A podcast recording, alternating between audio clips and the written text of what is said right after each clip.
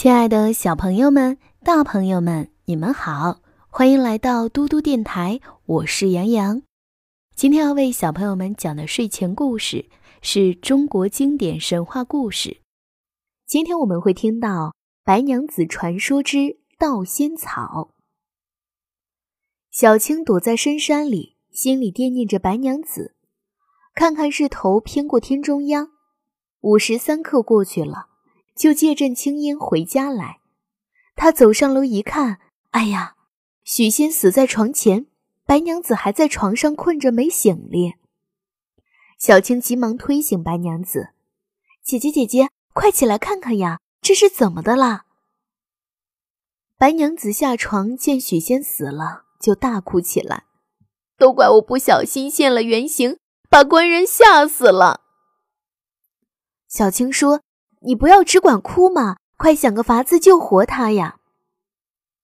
白娘子摸摸许仙心口，还有一丝热气，就说：“凡间的仙草是救不活的了，我到昆仑盗仙草去。”说着，双脚一蹬，便驾着一朵白云飘出窗户，向昆仑山飞去。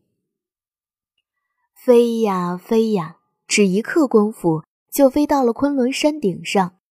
昆仑山是座神山，满山都是仙树仙花。山顶上有几棵紫郁郁的小草，就是能起死回生的灵芝仙草。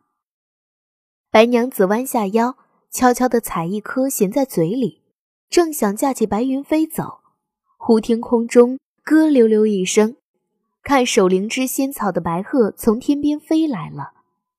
他见白娘子盗仙草。哪里肯饶放，便展开大翅膀，伸出长喙，刚要啄着白娘子的时候，忽然从后面伸出一颗弯头拐杖，把白鹤的长项颈勾住了。白娘子转过身来一看，眼前站着一个胡须白花花的老人，原来是南极仙翁。他就哭着向南极仙翁央求：“老仙翁，老仙翁，给我一颗灵芝仙草。”救救我的官人吧！南极仙翁捋捋白花花的胡须，点点头答应了。白娘子谢过南极仙翁，衔着灵芝仙草，急忙驾起白云飞回家来。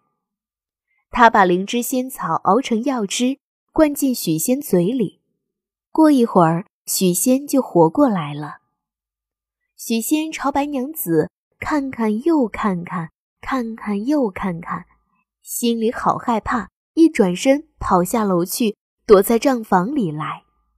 一天、两天、三天，整整三日三夜，许仙不敢踏上楼梯一步。第三日夜里，白娘子和小青到账房间里来，问他：“官人呀，你为啥三日三夜不上楼来呀？”许仙不知该怎么样回答。就躲躲闪闪的支吾道：“店里生意好，我算账忙不过来嘛。”小青禁不住笑起来：“相公，你算啥账？你倒看看，你手里拿的是什么？”许仙看看自己手里，原来一时心慌，拿错一本老黄历，他赖也赖不过去，只好讲出真情。白娘子听了，皱皱眉头说：“我好好一个人。”怎么会变成白蛇呢？必定是你眼花看错了。